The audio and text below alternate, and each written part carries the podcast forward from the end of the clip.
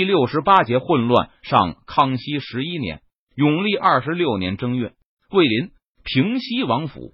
自从夺取了广西后，吴三桂就把王府搬到了桂林，因为他已经把战略方向从昆明转移向了湖南，或许还有广东，所以待在贵阳也没有什么意义。而且转移到桂林，还可以向李定国显示自己的诚意。这几天，吴三桂的心情相当不痛快。连过新年都没有过好。几个月前，前好不容易盼到两江打起来了，平西王立即厉兵秣马，就等着突袭湖南。结果没两天，先是蒋国柱，接着是张朝，先后宣布告老还乡，不是告老跑到四川去了。差不多同时，吴三桂就听说耿精忠反正了，还率领大军杀入了浙江。当时吴三桂暗道一句苦也。两江还没有乱起来，还没能把成都和北京的注意力吸引走，那么耿精忠不是成了众矢之的了吗？果然不出平西王所料，一开始耿精忠进攻还算顺利，但八月初就在绍兴城下陷入了僵持。这北和江南的军队源源不断的赶到，依仗坚城，河流挡住了耿藩的攻势。相持了一个月后。本来保持中立的这东张黄岩部突然宣布援闽，下令隐蔽在温州附近的这东明军攻打耿军的后路。本来这东军还想再等些日子，让江南陆营和耿藩再拼几天，但听说进展不利的耿藩为了强攻绍兴，悍然在这南大肆拉壮丁，抢征粮草。这东明军忍无可忍，提前发动了进攻。耿精忠走运的是。此时他还没有把全部的部队压上绍兴前线，仓促发起进攻的这东军也准备不足，没能一举切断耿精忠的退路。耿精忠一边分兵抵抗，一边全速撤军返回福建。不过还是丢了三成的兵马在浙江。讨逆军、靖难军和这东原闽军会师后，联手攻入福建。耿精忠收拢残部在仙霞关抵抗。依仗地利挡住了明清联军的进攻。看到耿精忠这么快就不行了，董卫国随即下令靖逆军向福建发起进攻，同时发布檄文称他要砍下耿精忠的脑袋献给皇上做新春贺礼。不过董卫国虽然口气很大，但江西陆营一下子也攻不下耿藩的城池，只是耿精忠祸不单行。这时郑经突然在金下登陆了。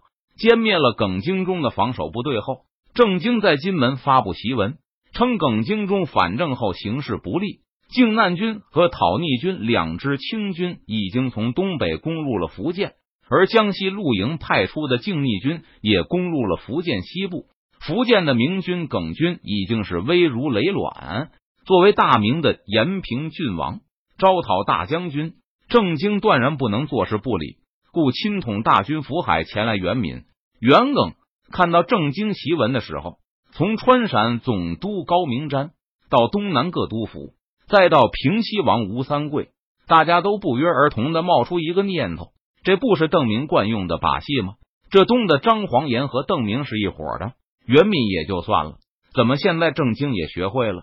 郑经一股气带来了十万大军，而且还有亚洲第二大的舰队来保证机动。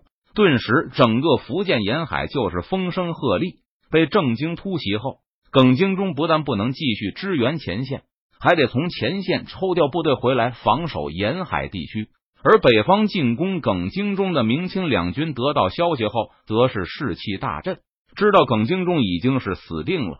现在到了瓜分胜利果实的时候。九月，耿精忠苦心维持的西北和东北两条防线先后被突破。不过，靠着多年在福建的经营，耿精忠的手下还在各个据点里苦苦支撑，同时向各方派出和谈使者，企图找一个能依靠的势力投降。不过，耿精忠的努力注定是白费的。赵天霸已经和各方达成协议，任何人都不得和耿精忠单独购货。本来赵天霸还担心郑经是围剿耿精忠同盟中的最薄弱的一环，但这次郑经倒很痛快。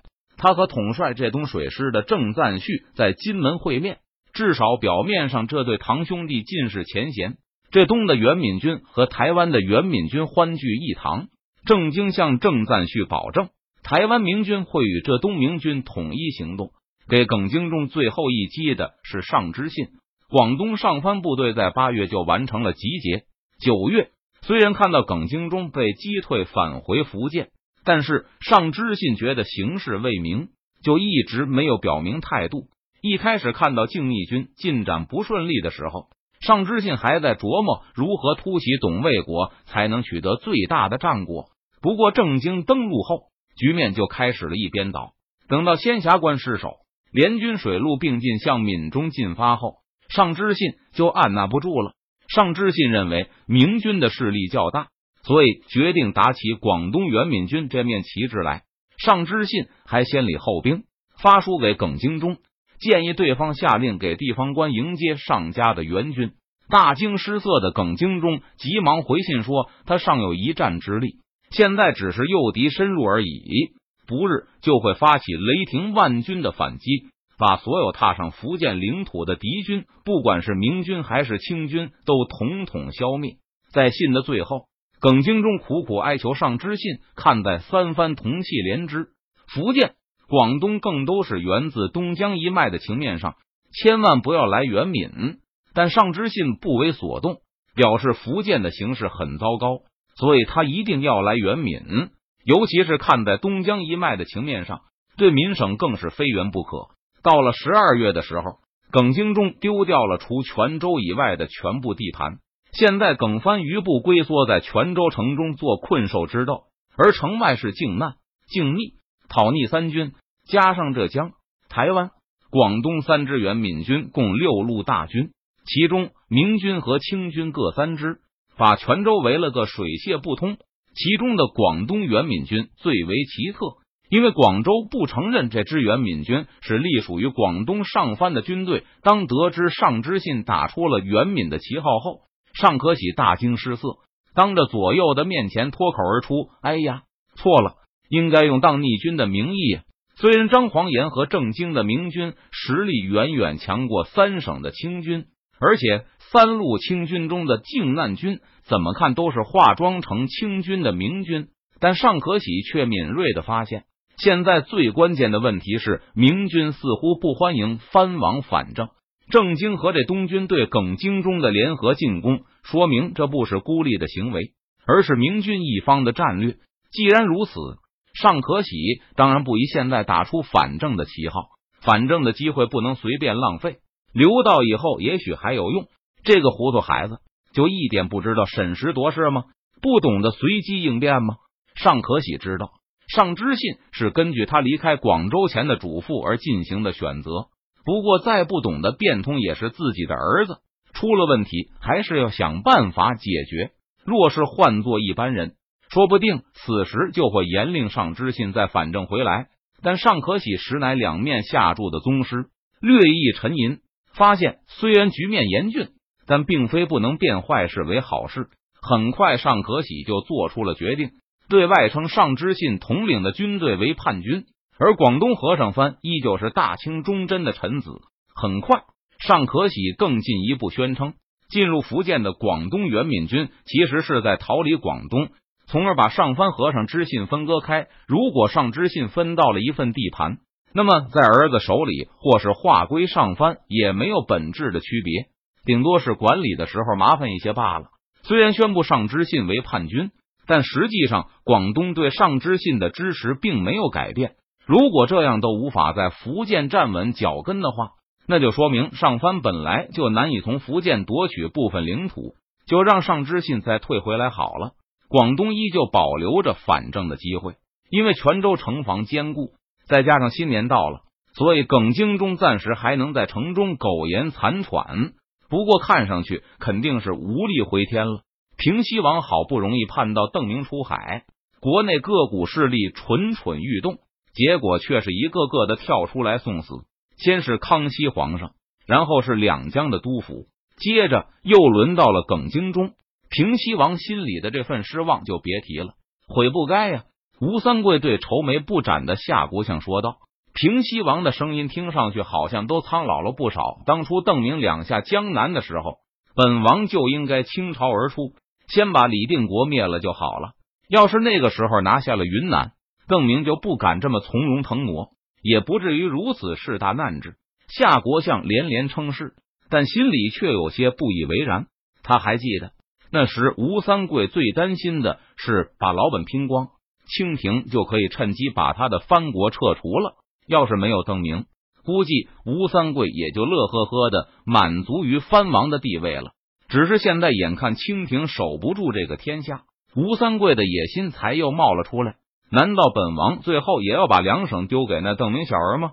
吴三桂越说越伤心，气愤的拍案叫起来：“皇上，蒋国柱！”